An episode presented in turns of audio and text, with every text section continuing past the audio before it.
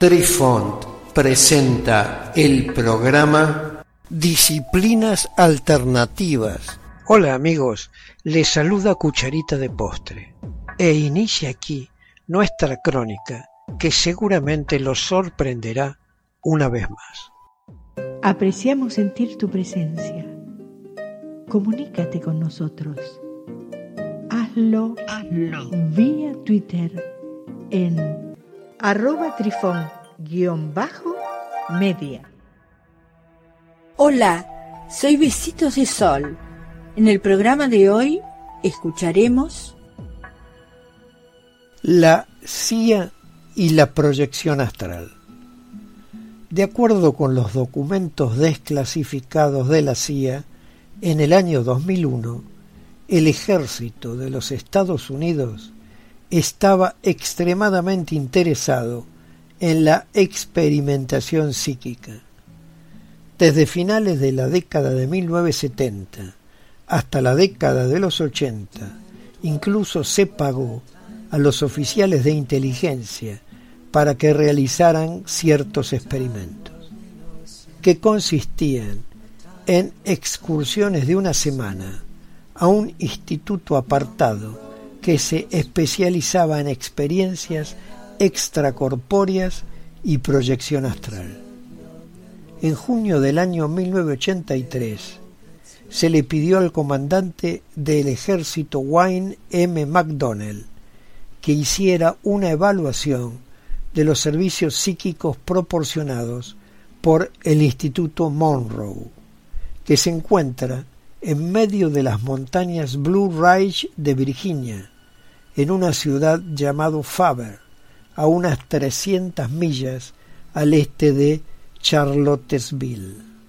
Esta entidad era una organización sin fines de lucro, centrada en tratamientos diseñados para expandir la conciencia de una persona.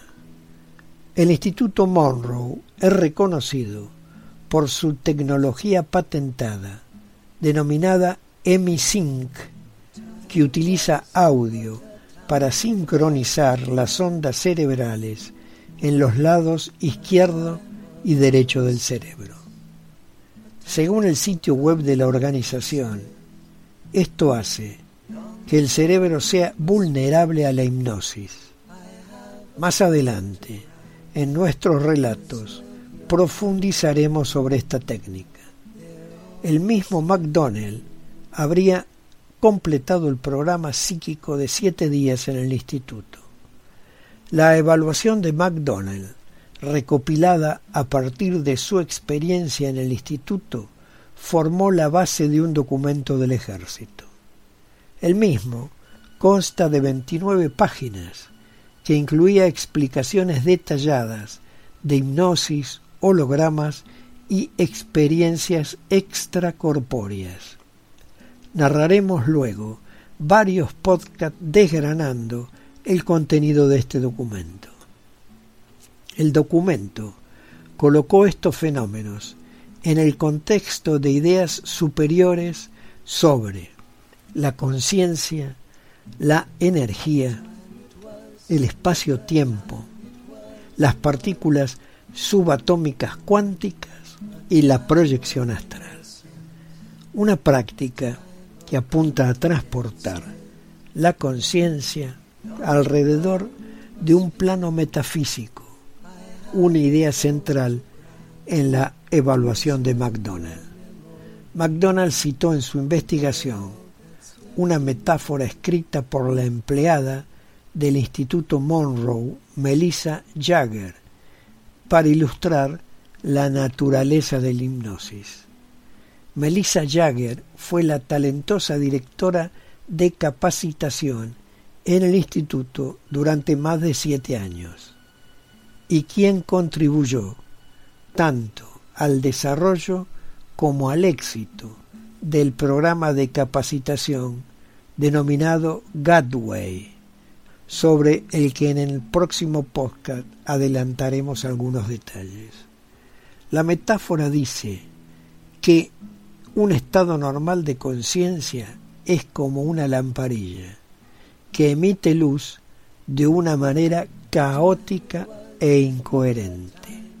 Sin embargo, dice que un estado hipnotizado de conciencia es como un rayo láser, cuyos pensamientos y energía se enfocan como una corriente disciplinada de luz. Escribió MacDonald en referencia a su propia experiencia. Las intuiciones, no solo personales, sino también prácticas y profesionales, parecen estar dentro de los límites de las expectativas razonables. En otras palabras, concluyó el comandante MacDonald, la hipnosis y la proyección astral valen la pena de ser investigadas por parte del ejército de los Estados Unidos. Queridos amigos, los esperamos en nuestro próximo encuentro con un nuevo artículo que estamos seguros será de vuestro interés. Un cálido abrazo para todos. Adiós. Apreciamos sentir tu presencia. Comunícate con nosotros.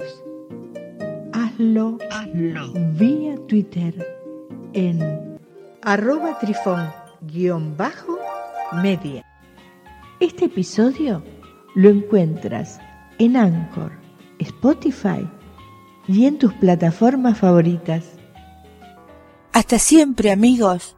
Besitos de sol y cucharita de postre les dicen gracias por pensar